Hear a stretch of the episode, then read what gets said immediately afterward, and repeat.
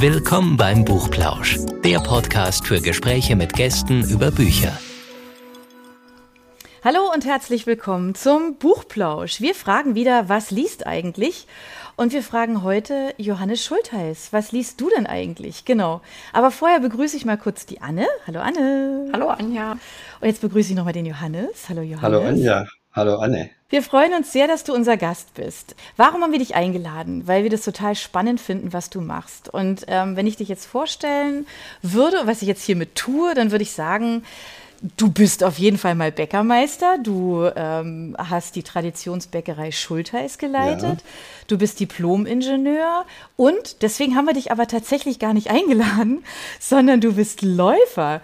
Und äh, das Kuriose ist, dass du mit dem Laufen, also wir kennen es alle, ne? Joggen ist total gesund und sollte man unbedingt machen. Und äh, wir kennen wahrscheinlich alle in unserem äh, Freundes- und Bekanntenkreis Leute, die jetzt sagen, ja, ich bereite mich jetzt vor für den Marathon und ich habe meine Ernährung umgestellt, meine ganze Freizeit umgestellt und ich trainiere hier, keine Ahnung, sieben Tage die Woche.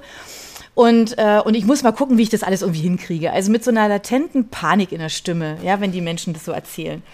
So, und dann gibt es dich, der du eigentlich relativ spät angefangen hast mit dem Laufen und du hast eine völlig andere These. Und weil wir die so spannend fanden, haben wir gesagt, wir müssen uns mit dir noch mal in Ruhe unterhalten, weil es ist toll, wenn unsere Zuhörer auch mal eine ganz andere Sicht auf dieses Thema bekommen. Deshalb, Johannes, ähm, kurz eine Frage. Also ja, du hast ja die Traditionsbäckerei Schultheiß, der Name, ähm, hast du ja ähm, viele Jahre, Jahrzehnte geleitet und das hat dich ja mit Sicherheit sehr ausgefüllt. Wie bist du denn da zum Laufen gekommen? Bei so einem Job, der, keine Ahnung, wahrscheinlich auch sieben Tage die Woche irgendwie fast 24 Stunden geht. Bei Bäcker habe ich immer so im, im, Kopf, ja klar, nee, um zwei Uhr aufstehen und dann, äh, und wahrscheinlich auch im Management ist es nicht sehr viel anders, oder? Du liegst trotzdem richtig, ja. Also ich bin zum Laufen gekommen, eigentlich wie die Jungfrau zum Kind. Es ist plötzlich da, man freut sich und man wächst daran.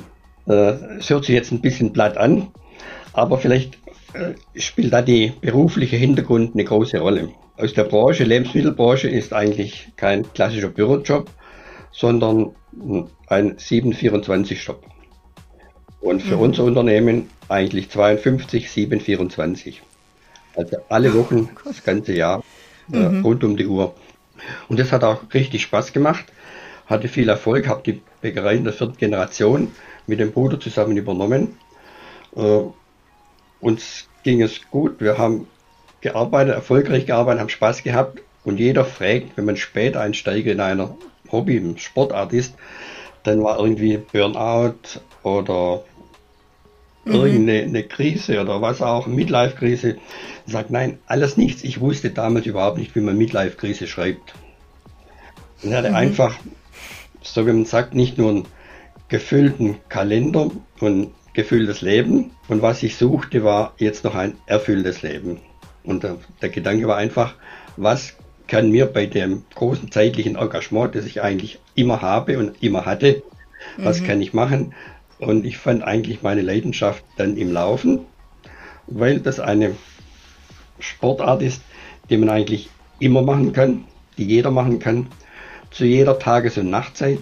Ich kann es auf der ganzen Welt machen, brauche keine Geräte, brauche keine Partner, den einzigen Partner, den ich hatte, war der Hund, der ohnehin raus musste. Das war ganz zu Anfang ein Flat-Coated Retriever und der einfach nur mit Fingerschnips war der da. Ich musste mit ihm keinen Termin abstimmen und so konnte ich eigentlich hier auf den Feldern in den umliegenden Weinbergen bequem laufen, was ich gerade Lust habe. Viel oder wenig, einfach mhm. mit einer Schlabberhose anfangen zu laufen. Nur drei Kilometer, fünf Kilometer, was auch immer. Und irgendwo hat es Spaß gemacht. Denkt man irgendwann, ja gut, fünf Kilometer, wenn das laufen kann, ich kann vielleicht auch zehn Kilometer laufen. Und dann war wahrscheinlich so ein Einstieg der klassische Stadtlauf. Und das macht man dann und sieht, ach, das ging ja wunderbar. Ich hatte immer das Ziel, nie gewinnen zu müssen. Das ist sehr wichtig, das vergessen die allermeisten. Jeder glaubt, er könnte mhm. jetzt noch was gewinnen, geht überhaupt nicht. Anderen sind jünger, schneller oder was auch immer. Ja, und so ist dann einfach was draus geworden. Dann sagt man, wenn ein Stadtlauf geht mit 10 Kilometern, warum geht dann nicht irgendwann ein Halbmarathon? ohne jetzt extrem viel zu üben. Die Zeit hatte ich ja auch gar nicht. Und was auch ganz wichtig war, ich habe gar nie in den letzten 25, 30 Jahren ein Trainingsprogramm gemacht. Man braucht zum Laufen keine äh, Lauftrainings und Programm und Vorgaben. Wenn ich aus, aus dem beruflichen Alltag raus möchte, das ich als Korsett empfinde, ich muss das machen, das machen, ich mhm. habe den Termin. Äh, selbst wenn ich jetzt einen Lauftermin hätte und würde jetzt sagen, heute ist statt langer mhm. Lauf in, in intensiver Lauf oder langer Dauerlauf dran. Ich weiß heute nicht, ob ich morgen überhaupt laufen kann. Das heißt, ich bin immer gelaufen, wenn ich mhm. Lust hatte, wenn ich Zeit hatte und bin das gelaufen, was mir an dem Tag gut tat. Und dann kommen wir Weil das sagen, das sagen ja viele, ne? Das ist ähm, also das Gegenteil von dem, was du jetzt sagst, ne? Dass man sich halt ähm, da einen Plan machen muss, dass man genau überlegen muss, wann laufe ich was, weil das alles so aufeinander aufbaut und ähm, da gibt es ja schon irgendwie so ein Programm dahinter. Es gibt ja auch eine Million Bücher darüber. Also wie laufe ich richtig, ne? Wie werde ich da erfolgreich? Und, und, und du sagst ja jetzt gerade, du bist eigentlich eher so deinem, deinem Gefühl gefolgt, ne? Also wie fühlt sich das jetzt heute an? Wie lange laufe ich? Ach, dann laufe ich jetzt heute mal so lang und morgen vielleicht nicht. Das ist ja so, das ist ja eine ganz andere, ganz andere Herangehensweise. So. Ja, ist eine andere Herangehensweise und ich glaube die einzig richtige, die das äh, auch schafft, bei dem Sport zu bleiben. Äh, wenn mhm. ich nie äh, unter Druck stehe, denn das bin ich im Geschäft genug. Und dann entwickelt sich mhm. natürlich ein ganz gutes Körpergefühl, wann was geht. Geht noch mehr, geht heute nichts. Also spannend war ja zum Thema Körpergefühl, das eigentlich äh, in den Körper reinhören, ist ein ganz wichtiges Thema beim Laufen, dass ich weiß, mein Körper wird mir immer Antwort geben. Die allerersten Läufe dachte ich, Mensch, ich habe Schmerzen in der Brust. Das fängt aber schon früh an. Äh, irgendwas im Herz verdrechst du so wenig. Äh, moderat weitergelaufen, bis ich nachher merkte, mein Körper sagte mir nur, ich mache eine andere Bewegung mit den Händen, ich pendle die Arme und bekam einen leichten Muskelkater in den Brustmuskeln. Also ein, okay. eine ganz wichtige Botschaft, immer hören, was der Körper sagt. Er sagt dir immer alles. Und wird er immer, wenn du den überhörst, er würde immer eine zweite Antwort geben. Und erst bei der dritten Antwort oder bei der dritten Information wird er dann selber reagieren. Aber das muss man vielleicht mhm. jetzt im Moment nicht so deutlich ausführen. Könnte ich aber. Aber hattest du, also ich sage jetzt mal sowas zu wissen, ja, also du, okay, du hast die Arme jetzt gependelt und das ist halt irgendwie Muskelkater, ne, so, das weiß ja nur auch nicht jeder. Hattest du da irgendwie, ähm, weiß ich nicht, von, von Ärzte-Seite irgendwie so einen Support? Oder hast du einfach Nein ja, einfach so in dich reingehört und hast dir das selber so erklärt? Eigentlich war ich immer gesund. Ich hatte keinen Grund, etwas mhm. zu haben. Ärzte sind eigentlich Fremdwort. Mhm. Ich komme maximal später bei den größeren Läufen mal zu einer äh, sportärztlichen Untersuchung, weil die für die Startnummer notwendig ist. Ansonsten habe ich die mhm. nicht gebraucht. Nee, einfach sich Zeit nehmen, was habe ich in den letzten Tagen anders gemacht wie vorher. Und wenn ich es im Knie hätte, mhm. müsste ich im Knie suchen. Und das war halt irgendwo der Bereich, den ich eindeutig zuordnen konnte. Und dabei blieb es auch. Und das war für mich also eine Lehre für die nächsten 10, 20, 30 Jahre. Einfach äh, immer im Körper zu bleiben. Auch wenn heute ein gutes Wetter ist oder, oder kühl, dann muss man ganz viel laufen. Nee, heute laufe ich, was ich Lust habe. Und das geht ohne Ende. Und wie gesagt, ich brauche kein Sportgerät. Äh, zum Fußballspielen brauche ich ein Stadion, brauche eine Mannschaft. Zum Segeln brauche ich ein Boot. Wenn ich ein Boot habe, brauche ich ein Meer. Zum Skifahren brauche ich ein paar Ski. Dann brauche ich die Berge und die nützen auch nur was, wenn sie Schnee haben. Also es ist wirklich die einzige Sportart, die ich kenne, wo ich nichts brauche, die ich im Urlaub, auf Geschäftsreisen überall machen kann. Und mhm. dann ist einfach dabei geblieben. Du sagst ja, du brauchst keinen Trainingsplan. Ich glaube, dass das halt vielen hilft, um erstmal eine Routine reinzukriegen, weil wenn du sagst, du läufst, wenn du Zeit hast, dann hast du ja diesen inneren Schweinehund, der sagt, ja, wenn du mal Zeit hast, dann setz dich doch lieber mal für eine Stunde aufs Sofa, statt zu laufen. Wie, wie gehst du dann damit um? Die ganzen Trainingspläne haben immer in der Überschrift mit der Zeit zum Halbmarathon, mit der Zeit zum ganzen Marathon. Und dann wird ja darauf abgestimmt, ähm, was muss ich trainieren, viel oder wenig oder, oder langsam oder schnell. Und dann ist man so im Korsett, oh, ich laufe nur noch gegen die Uhr. Die sind ständig am Laufuhr gucken, bin ich im Plan, bin ich im Trainingsplan. Mhm. Die ja, machen genau. sich verrückt. Und wenn ich draußen bin, äh, in den Feldern, äh, im Wald oder wo auch immer, ich, ich bin bei mir. Ich gucke vielleicht, wann ich nach Hause muss, aber nicht, ob ich jetzt noch in der richtigen Zeit laufe. Beim mhm. Marathon eigentlich fast nie. Man wollte wissen, schafft man vielleicht die magische Vier-Stunden-Grenze, äh, aber ansonsten einfach laufen. Ich kann nicht verlieren, aber auch nicht gewinnen. Ah, okay. Also dabei sein ist alles, ne? Also hast du vorher schon Sport gemacht? Ich durfte als Kind in keinen Sportverein. Oh, okay. Das, naja, gut, das ist eine Generation drüber. Äh, ich komme aus der Bäckerei, wo dann die Eltern sagen, nur wenn du Bewegung brauchst, kannst du auch bei mir haben. Das war, so wahrscheinlich, das war wahrscheinlich so die Denke von damals. Äh, nicht, dass ich unsportlich gewesen wäre, nee, überhaupt nicht. Ich war auch mhm. während meiner ganzen beruflichen Tätigkeit immer auch körperlich mit aktiv. Und das mhm. äh, schätze ich sehr, dass ich das immer so gemacht habe und dass ich deswegen auch die Kondition bis ins mittlere, ins höhere Alter mitnehmen konnte und eigentlich auch, wenn es erforderlich war oder gewünscht, gewünscht war, dann auch was draufsetzen konnte. Also das mhm. geht wirklich nicht ein Programm machen, wo dir verspricht, das gewinnst du. Das wäre wahrscheinlich wie im Schönheitsstudio. Du wirst so und so schön wie die Schauspielerin sowieso. Äh, nachher ist vielleicht doch nicht ganz so geworden. Also, ja, das hast du aber schön gesagt. Ja, das, das klappt wahrscheinlich in seltensten Fällen, ja. Wie hast du denn das Training in deinen Alltag eingebunden? Also wie muss man sich das denn vorstellen? Also als du noch so richtig, also voll gearbeitet hast, ähm, wann bist du denn da gelaufen? Also ganz zu Anfang habe ich es mal in der Frühstückspause gemacht. Ja, ja. Äh, ich konnte mir das ja einteilen, mal eine halbe Stunde auszuklinken. Mhm. Ist aber dann immer, war nicht so entspannt, weil man wieder zurück zum Arbeitsplatz zu einer bestimmten Zeit sein muss. Das heißt also überwiegend nachmittags, spätnachmittags oder am Abend, Wochenende vielleicht etwas mehr.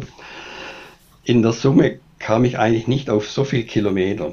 Und kommen wir vielleicht nachher drauf, wenn dann die ganz großen, die Ultramarathons kommen, die kann man ja auch nicht am Stück laufen oder trainieren, dass man sagt, vielleicht kommen wir zu dem Lauf, zu dem Comrades, der geht 90 Kilometer am Stück, die kann ich nicht trainieren. Am Wochenende mache ich einen langen Dauerlauf, um die 90 Kilometer zu trainieren. Ich muss einfach eine, eine Grundkondition mir erarbeiten, die braucht Zeit.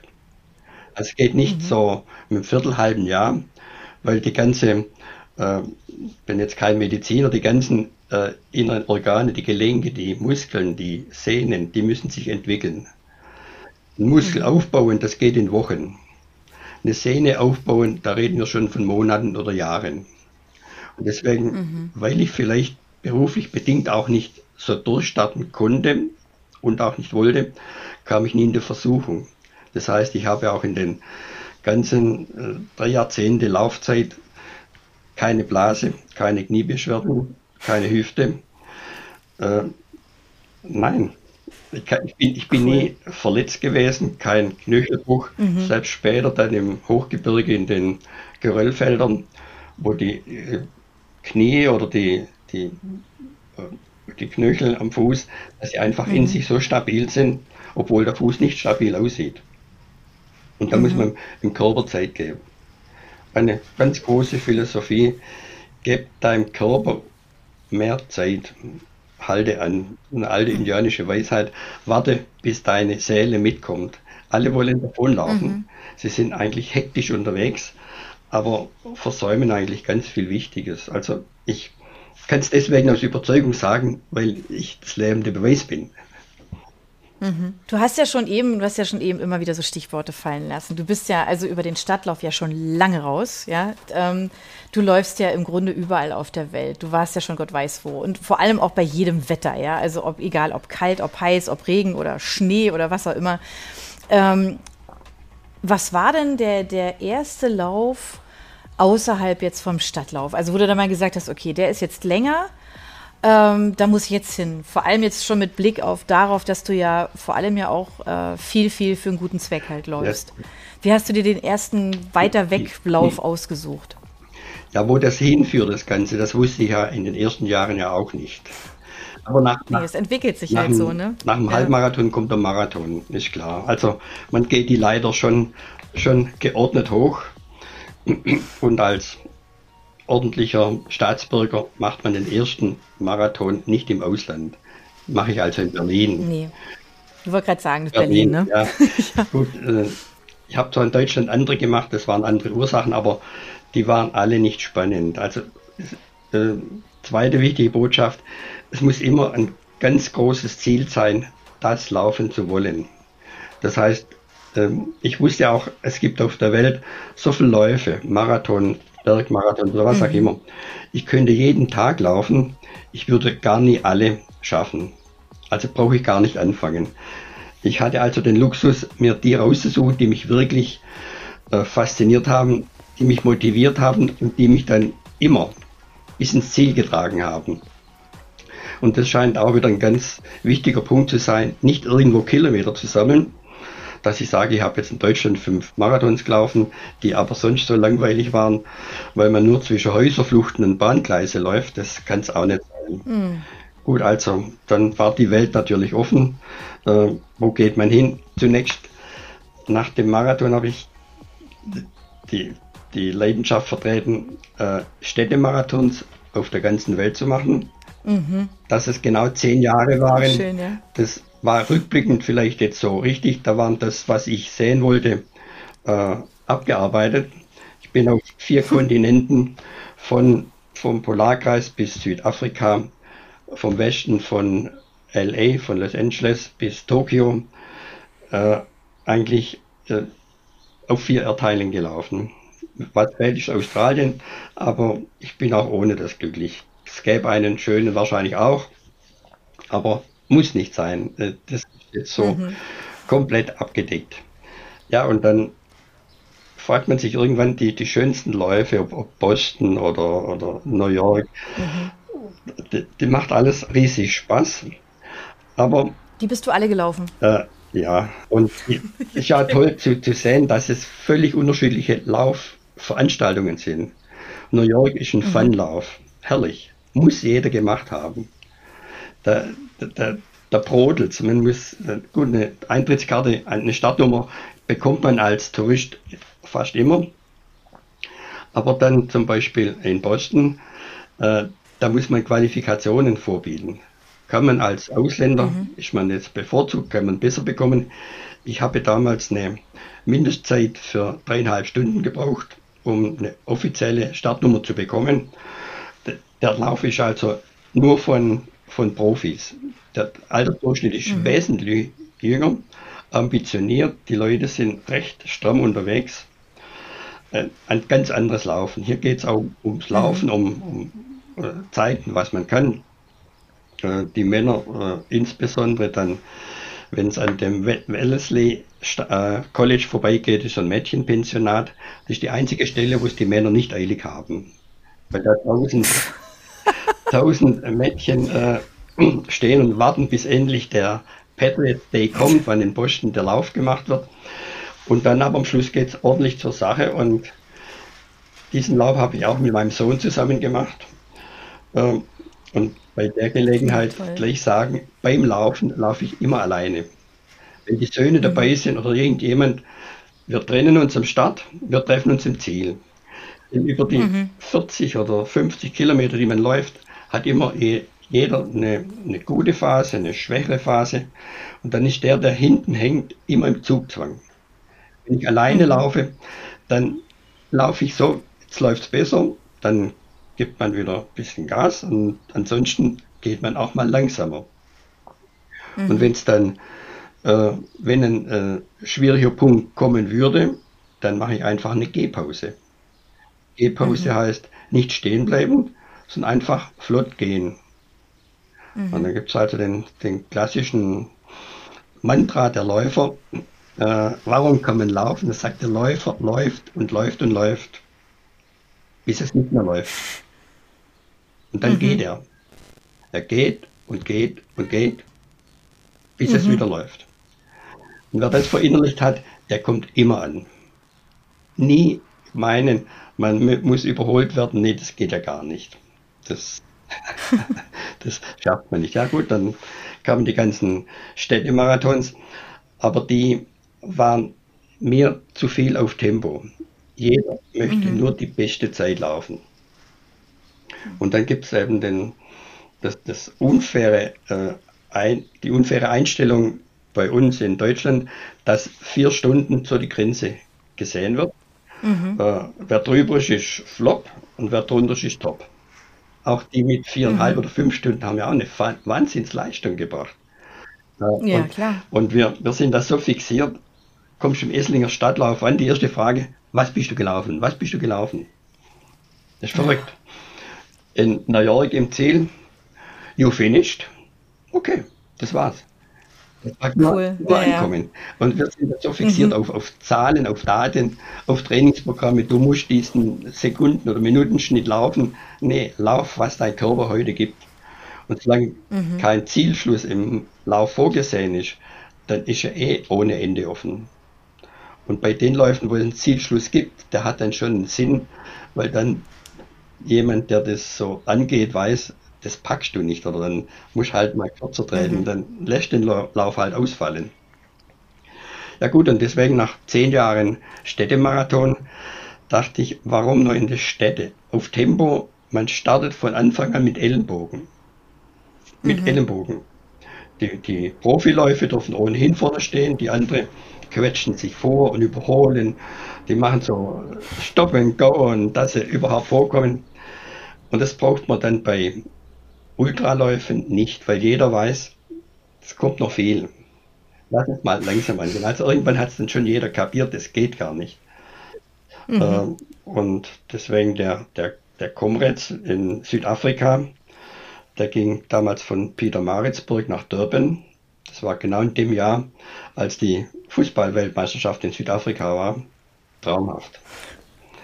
Wir sind ein paar Tage früher angereist. Die, auf den Straßen, Autobahn ist gebaut worden. Die, Ufer, äh, die Strandpromenaden in Durban war noch Baustelle. Dann sagen die, das klappt schon, das klappt schon. Wir haben eine andere Mentalität, aber wir kriegen es hin. Am Marathontag war alle Parks, alles Picobello, die ganzen Zufahrtsstraßen. Gut, in die Slums darf man nicht gehen, aber die werden auch so nicht gemacht worden. Man mhm. kann diesen langen Lauf nur machen, wenn man sich darauf einstellt und sagt, nee, am Anfang nicht volles Gas geben. Und dann läuft man tatsächlich, mhm. der hat 90 Kilometer, dann läuft du 10 Stunden am Stück. Das finde ich jetzt gerade echt unvorstellbar, wenn ich das jetzt so.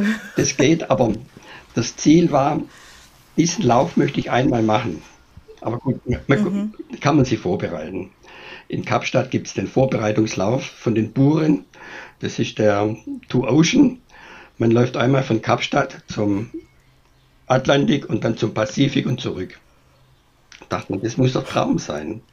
Einmal von dem Weltmeer zum nächsten Weltmeer zu laufen und abends bist du wieder im, im, im Stadion von Johannesburg und dann läuft wirklich wir würden jetzt äh, abschätzig sagen, Hinz und Kunst. Nein, das ist toll, was für Leute da laufen, vor allem auch ganz einfache äh, Leute. Also ich sage, da, da, läuft dann die, die Bauersfrau von dem Runddorf aus KwaZulu Natal, die läuft neben dir und mhm. daneben ist vielleicht ein Eliteläufer, wenn noch da ist, ist vielleicht nachher weg, aber ich habe auch sehr viele nachher in der Massagestation gesehen, die Schwarzen mit den schlanken Beinen die alle massiert werden mussten, die gar nicht mehr weiterkamen. Und das ist einfach so spannend, was auf der Strecke passiert. Und wie die sich dann hochkrabbeln, egal welches Gewicht. Und äh, da muss ich jetzt einfach den Frauen eine Lanze brechen. Die sind viel schmerztoleranter wie die Männer.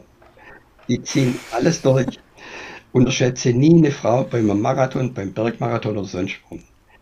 Auch sonst nicht. Ja, würde ich jetzt einfach mal ja, sagen. Ich wollte ja nur die andere Seite zusagen, äh, dass ja. die ja sehr geschätzt und mhm. gesehen wird. Und äh, wenn man dann in dem Abschnitt von KwaZulu Natal kommt man in eine Gegend, die heißt so Thousand Hills. Da ging es rauf und runter. Ich dachte, das sind 10.000 Berge, die wir jetzt mhm. durchlaufen. Aber war einfach schön. Nur am Eingang von Durban hatte ich so das Gefühl, ich hätte Füße, also Zehen, wie eine Ente, wie platt gelaufen. Äh, aber es ging und was war das Verrückte dran? Ich hatte am Folgetag keinen Muskelkater. Also das verstehe ich zwar heute auch nicht, aber im Nachhinein vielleicht schon. Einfach, aber es ist eine irre Strecke. Äh, ja. Ja, ja, man kann sich da vielleicht auch mental ein äh, bisschen hochhalten. Da gibt es auf dem Psalm 113 gibt's ein Lied vom Aufgang der Sonne bis zu ihrem Niedergang. Das fiel mir da ein. Man startet beim mhm. Hahnenschrei, bei Sonnenaufgang und kommt bei Sonnenuntergang an. Das ist doch eine Motivation. Das ist super. Genau. Ich, also das ist so, es hat so was Endloses, ne? Wenn ich mir überlege, den ganzen Tag joggst du da. Ja, das ist kein Kilometer gleich wie der andere. Und die Leute am, am Straßenrand, ja, zudem war ja dann die, die Fußballweltmeisterschaft, da war die Vuvuzelas so bekannt.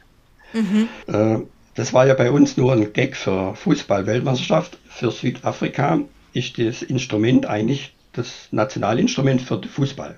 Seit den 90er mhm. Jahren. Und die haben geblasen und getrötet. Man konnte es am Schluss nicht mehr hören. Also ich war wirklich Vuvuzela satt. Das glaube ich. Was schön war, oh mein ich habe das beste To-Go-Lebensmittel bei dem Lauf gefunden oder bekommen. Da stehen die Landfrauen am Straßenrand bei ihren Hütten, haben ein Tablett. Da sind Kartoffeln in der Schale, die dampfen, ganz frisch gekocht. Und daneben mhm. ein Salzhäufchen. Und die Läufer haben eine Kartoffel genommen, ein Salzhäufchen, haben es gegessen, sind weitergelaufen. Kartoffel to go. Das bekommt, cool. das rettet Leben. Aber das klingt auch lecker. Also ja, ich mag ja, das. wir tun die, äh, äh, Kartoffeln als äh, arme Leute essen, aber das kann, das kann Leben retten. Das hat übrigens schon im, in den Kriegszeiten alle ins Leben gerettet. Und mir die Kartoffeln mhm. in, in äh, Südafrika sicher auch, weil die der Körper sofort aufnimmt. Da kannst du jedes mhm. Äh, isotonische Getränk oder was auch, kannst du alles vergessen. Dem einfach Mineralwasser, eine heiße Kartoffel. Das kann nur noch getoppt werden von den Schweizern bei denen gibt es immer eine heiße Bouillon. Auf allen Bergläufen. Und das ist das beste Getränk, das es gibt. Wie nimmst du das mit? Als in, in einem Becher dann, oder? Auf dem Stand bei einer, Hütte, bei einer Almhütte wird es aufgekocht. Und dann muss man halt kurz stehen bleiben, bis abgekühlt ist. Und dann trinkt man eine heiße Bouillon. Und hat dann einfach auch den isotonischen Spiegel, mhm. äh, Blutspiegel wieder äh, in Ordnung gebracht. Äh, genial. Ich verstehe nicht, warum deutsche Marathonanbieter das nicht ins Sortiment genommen haben. Selbst bei warmem Wetter. Mhm. Amerika, Boston. Je kälter ein Getränk ist, desto wertvoller scheint es zu sein. Weil in der amerikanischen Verfassung steht, man hat Anspruch auf Eiswürfel. Und da gibt's jedes, jeder Stand hat Coca-Cola mit Eiswürfel zwischen überhitzten Körper. Eiskaltes Cola. Das ist eigentlich eine Katastrophe, ne? Muss ja Magenkrämpfe kriegen. Äh, und deswegen, also, das sind so Sachen am Rande, die eigentlich richtig Spaß machen.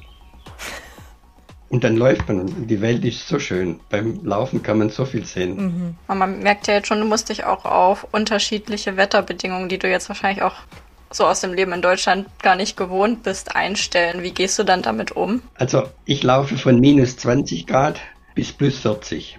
Laufe von, von minus, 8, äh, ja, minus 80 unter Meereshöhe, Höhe, also im Dead Valley, bis auf 3100 das ist Gornergrad am Zermatt, am Matterhorn.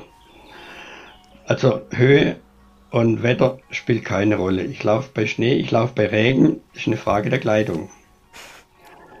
Äh, und dann geht eigentlich fast alles. Schwierig wird es nur, wenn das Wetter kippt während des Laufes.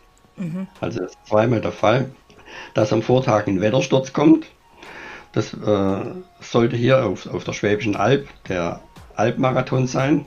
Da hat es in der Nacht um 20, 25 Grad äh, Wetter gefallen. Es war ein Herbstsonntag, äh, toller sonniger Herbst. Am Freitag, am Samstag lag Schnee. Und der Schnee ist natürlich matschig. Mhm. Und dann wird es irgendwann kalt und klamm. Äh, die Füße sind nass, äh, Schirm kann man keinen nehmen, Regenkleidung ist, ja, hat man dann schon angehabt, aber äh, ist sehr, sehr heftig und das geht dann auch. Aber das geht dann, das kann dann an die Grenzen gehen und das ist ein weiterer Bereich, den ich sehr wichtig finde, dass man auch mal über die Grenzen gehen muss, wenn es Schmerzen macht. weil dann der Körper eigentlich die verschütteten Emotionen wieder freigibt. Mhm. Jeder Läufer hat ja keine Gefühle. Der sagt nur, cool, nichts gemacht. Heute lief es so toll, ich könnte gerade nochmal einen laufen, Marathon. Das ist ein Quatsch, geht gar nicht. Wenn ich auf programmiert bin, ich laufe jetzt einen Marathon, dann stelle ich mich innerlich auf die 40 Kilometer ein. Ich kann nicht nachher zwei am Stück machen.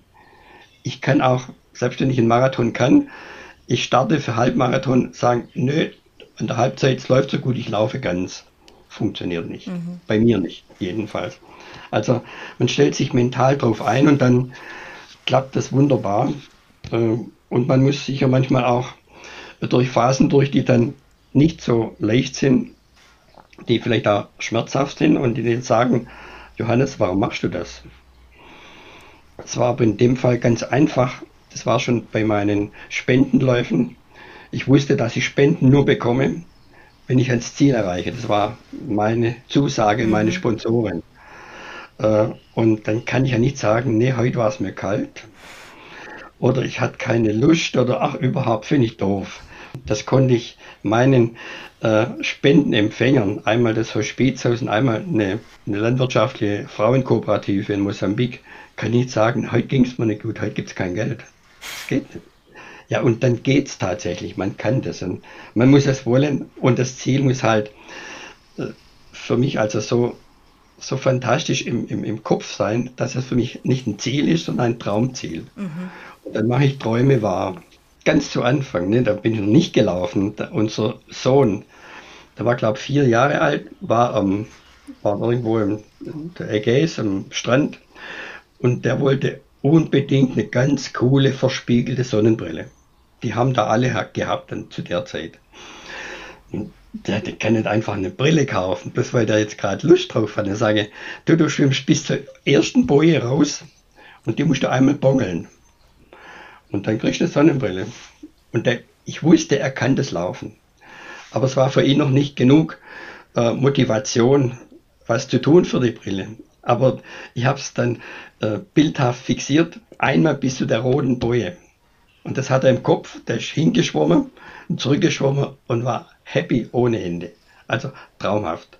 Deswegen, die Ziele werden im Kopf gemacht und dann läuft man, die erste, das größte Stück läuft man konditionell und das kleinere Stück mental. Sag aber, mental kann auch Schmerzen haben.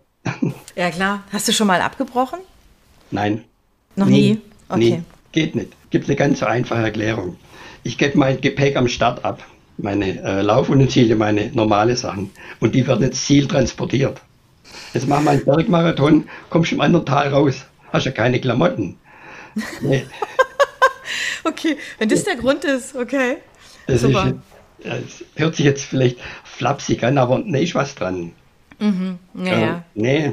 Da spielen ja viele Sachen. Ich nie gestartet, ne? ich laufe mal so weit wie es geht.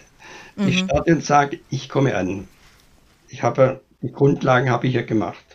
Und alle Wetter, als die Anja nach dem Wetter gefragt hat, man kann bei Schnee laufen, man kann auch bei Eis laufen.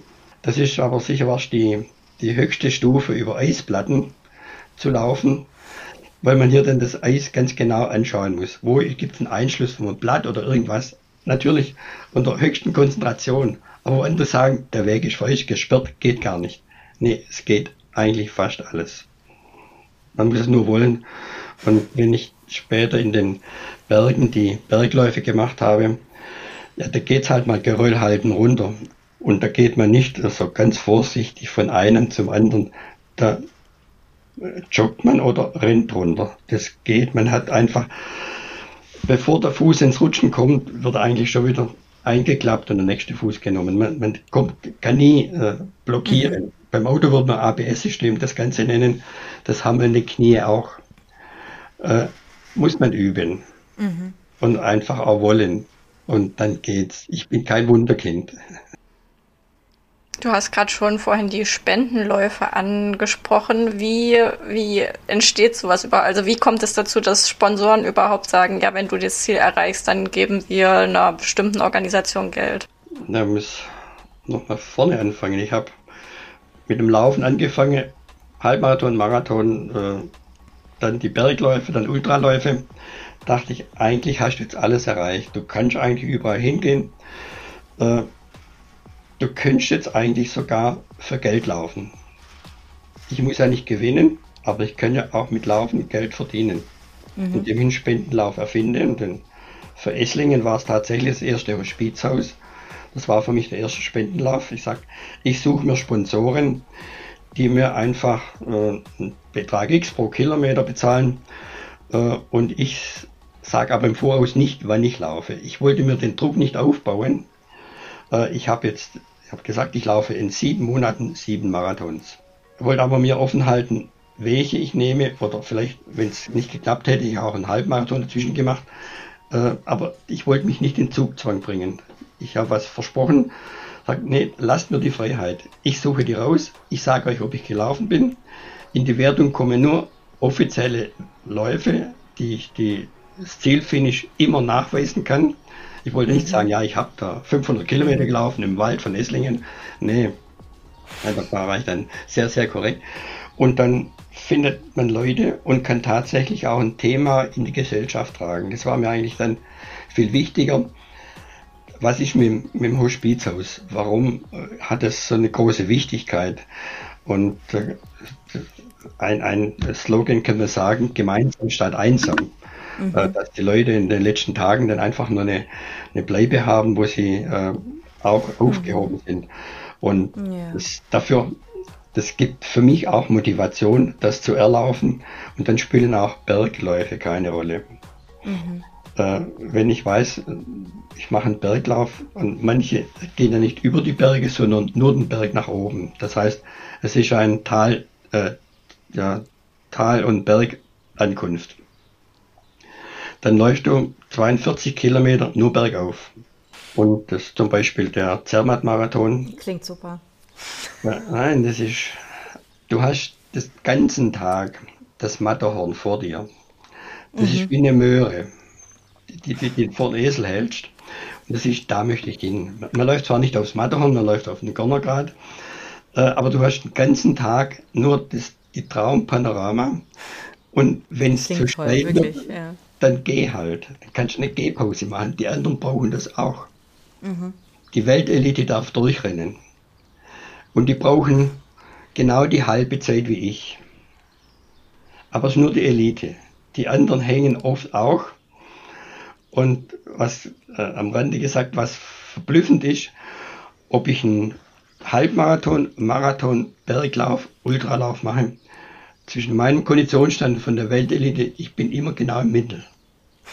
Also das ist, glaube ich, gar kein Rechenexempel. Da muss man mal einen Statistiker fragen, wie das zustande kommt. Auf jeden Fall, das funktioniert. Und äh, wenn die Landschaft stimmt und ich mir das gewünscht habe, ich möchte bis auf 3100 aufs Gornergrad zu laufen. Am Schluss läuft man auf alle Vieren. Der letzte Anstieg ist sehr, sehr steil. Aber das sind andere auch schon hochgekommen. Und wer Haus gehalten hat mit seiner Kondition, überlebt es anstandslos. Wer es überzogen hat, muss zwischendurch auch mal den Straßenrand gehen und sich übergeben. Das ist ein ganz klares Beispiel vom Körper. Der mhm. Körper gibt ja immer eine Antwort. Wenn du dich übergeben musst, dann hast du zu viel Tempo. Mhm. Deshalb die wichtigste Botschaft, nehme das Tempo raus. Und dann kommst du überall an. Das gilt im ganzen Leben so. Und wie funktioniert so ein Spendenlauf? Also der, wenn du sagst, ähm, keine Ahnung, wie muss man sich das vorstellen? Ja, ich, ich suche nur Sponsoren, die dürfen gerne auch äh, weitere äh, Teilnehmer mhm. oder Spender dann sammeln. ähm, ich äh, unterhalte dann meine Sponsoren mit jedem Lauf, mit dem Laufbericht, mhm. was ich gemacht habe. Äh, und also beim ersten Lauf habe ich gesagt, ja, was möchte ich auf einen Kilometer? Dann sage ich zu meinem Lauffreund, 50 Cent wollte ich schon haben. Dann sagt der Johannes, für 50 Cent läufst du nicht. Das kommt gar nicht in Frage, er war Steuerberater. Nun, überleg doch mal, du kriegst dann am Schluss 20 Euro, dass du einen Marathon läufst. Das geht ja gar nicht. Also, ein Euro soll das schon verlangen. Ähm, meine Leute, wenn sie gefragt haben, ja, was soll man spenden, sage ich ja, ab einem Euro aufwärts. Habe dann aber Leute getroffen, die dann auch auf 5 Euro bezahlt haben vom Kilometer. Und dann macht es auch Spaß. Ja, ja klar. Am Schluss kam über die Spendenläufe, was ist das, sechs, ein mittlerer sechsstelliger Betrag zusammen. In, Wow. die, in diesen drei Oha. Marathon oder Spendenläufen, die ich gemacht habe. Der erste war für das Hospizhaus. Die nächsten zwei habe ich mich bei Brot für die Welt eingeklinkt, habe dort äh, Projekte aus globalen Süden rausgesucht, für die ich laufe, die ich auch dann im Vorfeld mal besucht hatte. Das Projekt war bekannt und die konnte man dann besuchen in Mosambik. Und dann ist natürlich die, die Motivation für mich ja immens. Dann laufe ich natürlich für die Frauen, denn die haben so gebrannt, dass sie äh, in den Spendentopf kommen. Und die waren auch so, so tough, also muss ich wirklich sagen, die, die Männer konnten mir in die Pfeife hauen. Das war furchtbar. Die haben, die haben sich auch gar nicht gezeigt. Nee. Aber auf jeden Fall, ich bin für die, da für die Frauen dann zwei Spendenmarathons auch mal jeweils sieben Monate, sieben Marathons gelaufen. Einmal Wow. nur, nur Marathons. Und die dritte Stufe, dann hatte ich keinen Joker mehr, sonst hätte ich vielleicht eine, eine weitere Serie gemacht. Dann habe ich gesagt, ich laufe in sieben Monaten sieben Bergmarathons. Und das war dann so nicht von der Kondition am Limit, aber was kann ich jetzt noch draufsetzen? Ja gut, dann kam natürlich auch das Alter langsam dazwischen. Und ich sage, äh, wie lange will ich das machen? Ja, geht, geht Ja, noch man muss ja auf dich hören, ne? ich habe dann den Abschlusslauf, äh, ein ganz toller Bergmarathon in Südtirol gemacht, den Sky-Marathon. Der war so toll, dass ich ihn zweimal laufen musste.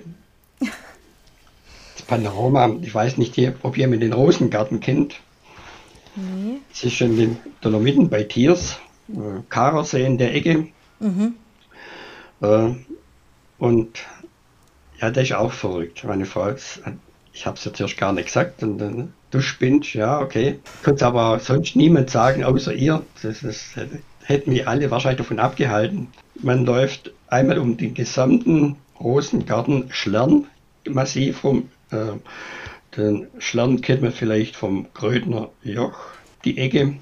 Und das ist ein Ultra-Bergmarathon mit 45 Kilometer, Höhenmeter, etwas über 6000 rauf und runter Mein Gott. am Stück. Und man braucht 10 Stunden dazu.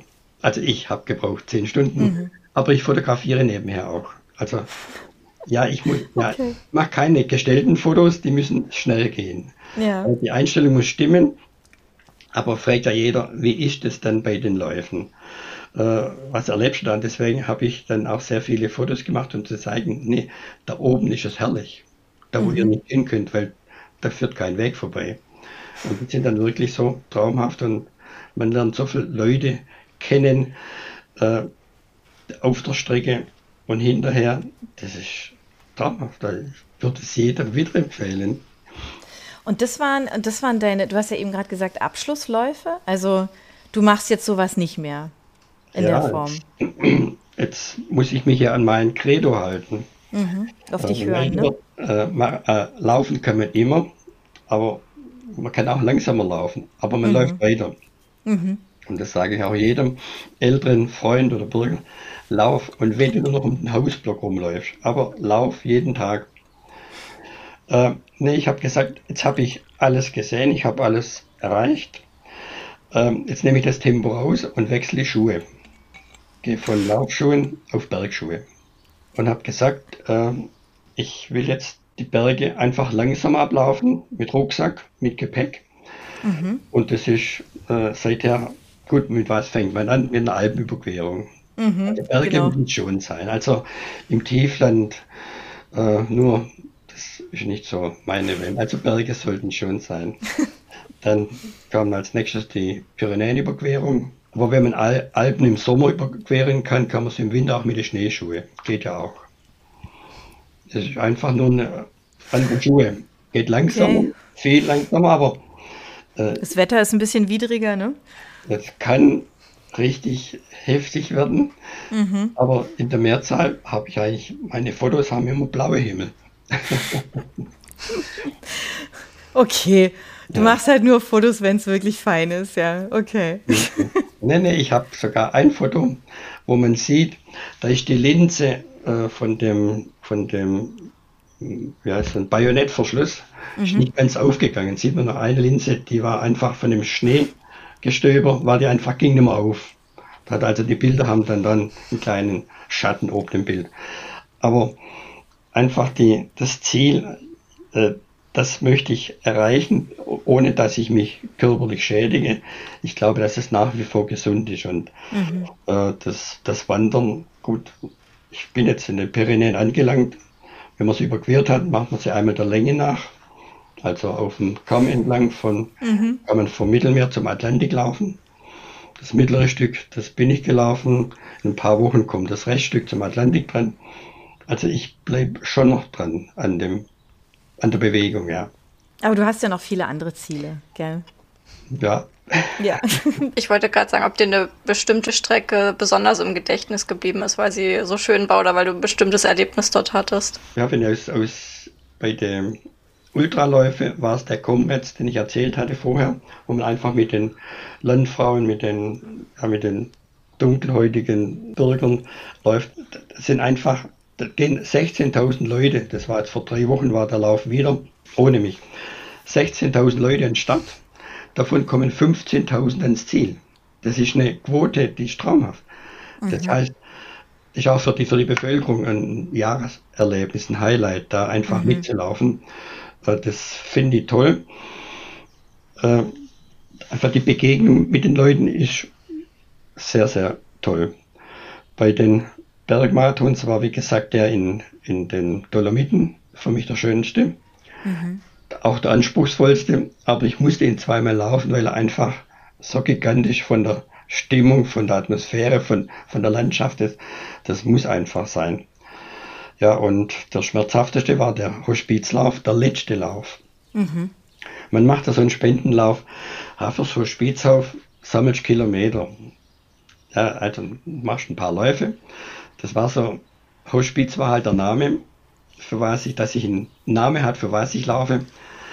Aber den, den Kern habe ich eigentlich erst beim letzten Lauf erfahren oder erlitten. Nämlich der letzte Lauf war bei dem Wettersturz, dass es an dem Tag einfach sowas von kalt war, dass man eigentlich niemand rauslässt.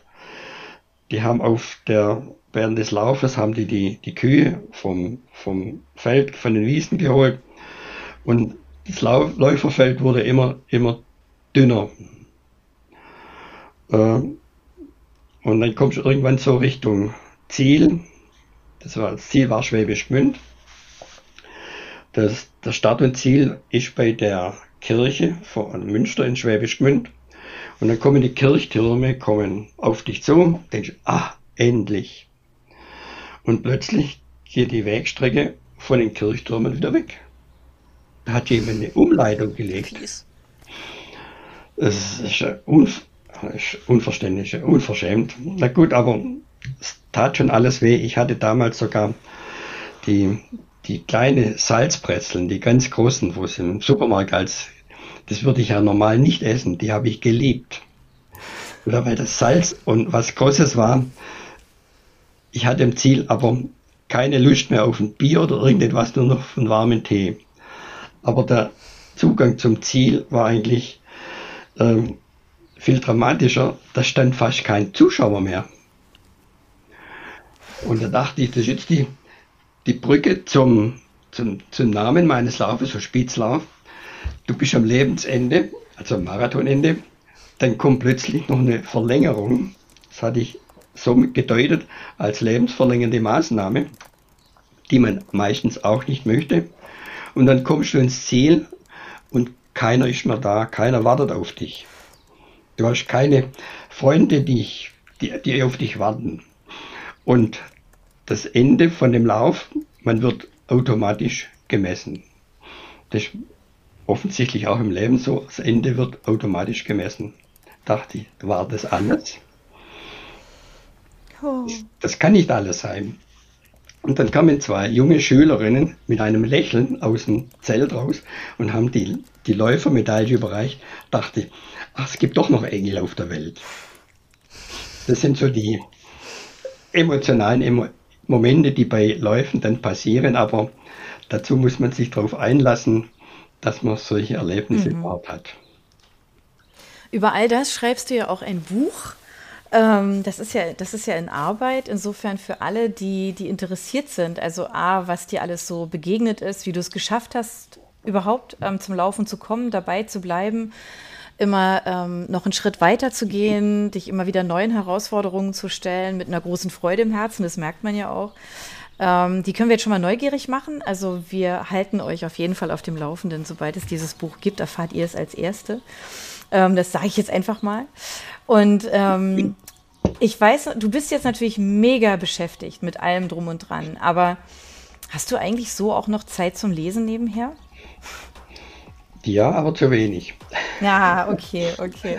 Äh, ich habe noch sehr viele, die auch aufs Lesen warten und manche, weil sie auch so toll sind, auch zweimal gelesen werden. So wie manchen ja. Lauf auch zweimal ja. machen musste, weil er einfach dann eine neue äh, Facette mhm. bringt. Ja, doch. Äh, aber Bücher, die mich, die mit dem Laufen in der Regel nichts zu tun haben, mhm. äh, weil ich brauche keine Laufprogramme. Ja, das ist klar. Ich glaube, das. Und jetzt brauche ich sie nicht, weil sie für mich einen falschen Ansatz haben, mhm. obwohl ich vor kurzem eins gekauft habe. Ein Buch, ein Bestseller, kein, kein, kein Trainingsprogramm, sondern einfach von einer Spitzenathletin, von der mhm. Laura Dahlmeier. Das ist ein Biathlon. Ja. Frau, die athletisch ein Ausnahmetalent ist, die mit zwölf Jahren in, in, in die Biathlon-Szene eingestiegen ist, die mit 17 äh, Profi geworden, äh, in die Profi-Welt gewechselt hat. Und mit 25 hat sie, nachdem sie alles erreicht hat, äh, über 17 Jahre, äh, sieben Goldmedaillen, den mhm. Weltcup zwei Jahre lang geführt, von einem Schlag auf den anderen aufgehört hat, weil sie sagte, oder bis ihr Körper ein eindeutiges Signal gegeben hat. Sie schreibt zwar mhm. nicht genau welches, aber sie hat einfach gemerkt, sie ist in einem Korsett. Sie mhm. fühlte sich gefangen in den Trainingsplänen bis hin im Leistungssport, wenn dann die ganzen Dopingkontrollen dazukommen, mhm. wo die pausenlos Antwort geben müssen, wo bin ich heute, wo bin ich erreichbar. Sie sind wirklich gegängelt. Mhm. Sie hat jetzt die Chance, das ist jetzt äh, Anfang Mitte 30 wahrscheinlich, ähm, sie hat jetzt die Chance, weil sie Bergkenntnisse hat, viel, viel mehr wie ich, Kondition hat, viel, viel mehr wie ich, kann sie die Berge natürlich ohne Ende genießen. Ich möchte nur sagen, äh, es ist schön, wenn man Spitzenleistung bringt, aber man sollte dann auch irgendwann die Kurve kriegen und sagen, mhm. nee, äh, hör früher auf, äh, mach's äh, in, in dem sogenannten Flow-Kanal, nimm am Schluss einfach das Tempo raus und dann lass es mhm. gut sein. Das nehmen wir jetzt einfach mal mit als Buchempfehlung. War jetzt eigentlich nur geschuldet, weil es mit einfach über den Tisch kam. Ich habe ein spannendes Buch gelesen von dem Jared Diamond. Da braucht ihn sehr viel Zeit zum Lesen, weil er, er, er veröffentlicht ganz viele Bestseller. Ich greife greif einen raus, Arm und Reich.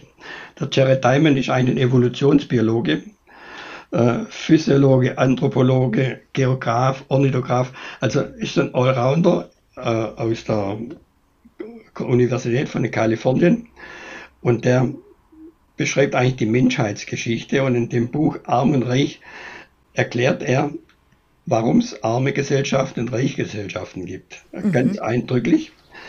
Hat mich beeindruckt und wir sind immer stolz, dass wir reich sind. Wir können eigentlich nichts dafür, dass wir reich sind. Nur weil wir in einer äh, landschaftlich gesegneten Teil des Globus aufgewachsen sind, da wo es Lebensmittel gibt, wo was angebaut werden kann. Mhm. Nicht, weil wir intelligenter sind, wie die, die Sans aus der Kalahari, die noch äh, in, in, der Wüste laufen. Wir haben einfach andere Voraussetzungen gehabt. Und wenn jeder mhm. äh, das, das sich bedenkt, dann ist er einfach geerdet wie ein Marathonläufer, der auch mhm. wegläuft, der auch mal schmutzige Schuhe kriegt. Man muss da durch. Das ist eine schöne Buchempfehlung. Nehme ich mit rein. Wunderbar. Ja, jetzt haben wir zwei Titel, wo wir auch noch mächtig drüber nachdenken können, ne? wenn wir die lesen. Ähm, ist ganz schön. Es landet auch auf meiner Liste. Ähm, beide, finde ich beide total spannend. Wir teilen die natürlich auch wieder äh, in den Show Notes, dass ihr gar nicht lange suchen müsst äh, nach den Büchern.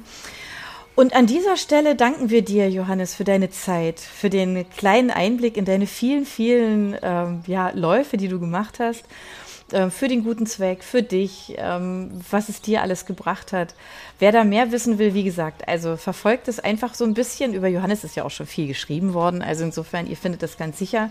Und wir halten euch auf dem Laufenden, ähm, was mit seinem Buch los ist, wann es, wann es erscheint. Und ähm, wir nehmen die Botschaft einfach mit, dass man in jedem Alter anfangen kann und dass man auf sich hören muss, auf sich und seinen Körper und den Spaß nicht verlieren darf. Kann man das so sagen, Johannes? Ja. Schon, ja? Unbedingt. Okay. Dann hab vielen Dank für deine Zeit. Ähm, schön, dass du bei uns warst und uns das mit uns geteilt hast, deine ganze Erfahrung, dein, deine Erlebnisse. Stichpunktartig, weil eigentlich könnte man dir noch stundenlang zuhören. Ja. Wir haben nur ein kleines bisschen davon erfahren. Insofern, ähm, genau. Hab vielen, vielen Dank für die schöne Zeit. Danke, Johannes. Dankeschön zusammen. Und tschüss vom Buchplausch. In zwei Wochen sind wir wieder da. Seid gespannt, wen wir da als Gast haben. Wir freuen uns auf euch. Hört uns zu, bleibt uns treu und sagt es gerne weiter. Genau. Bis bald. Ciao. Tschüss. Für unsere Buchplauschhörer haben wir übrigens noch etwas ganz Tolles. Falls ihr nämlich jetzt gerade nach dem richtigen Hörbuch sucht, dann könnte Bookbeat eine gute Idee sein. Stöbert durch über 50.000 Hörbücher entdeckt Bestsellerlisten, die Hörbücher von DP natürlich auch, oder lasst euch ganz persönliche Empfehlungen geben. Ihr wollt das einfach mal ausprobieren? Buchplausch und Bookbeat schenken euch einen ganzen Monat Bookbeat for free. Meldet euch einfach mit dem Rabattcode Buchplausch bei Bookbeat an oder geht auf die Seite www.bookbeat.de slash Buchplausch und schon seid ihr dabei. Den Link, den haben wir auch noch einmal in die Beschreibung der Podcast-Folge eingefügt. Also nutzt dieses wunderbare Angebot, einen Monat lang so irre viele Hörbücher zu hören, wie ihr wollt, denn genauso funktioniert Bookbeat. Das ist nämlich toll. Ihr könnt so viele Hörbücher hören, wie ihr wollt. Das ist doch jetzt genau das Richtige, oder? Also ausprobieren. Wir freuen uns mit euch. Bis dann.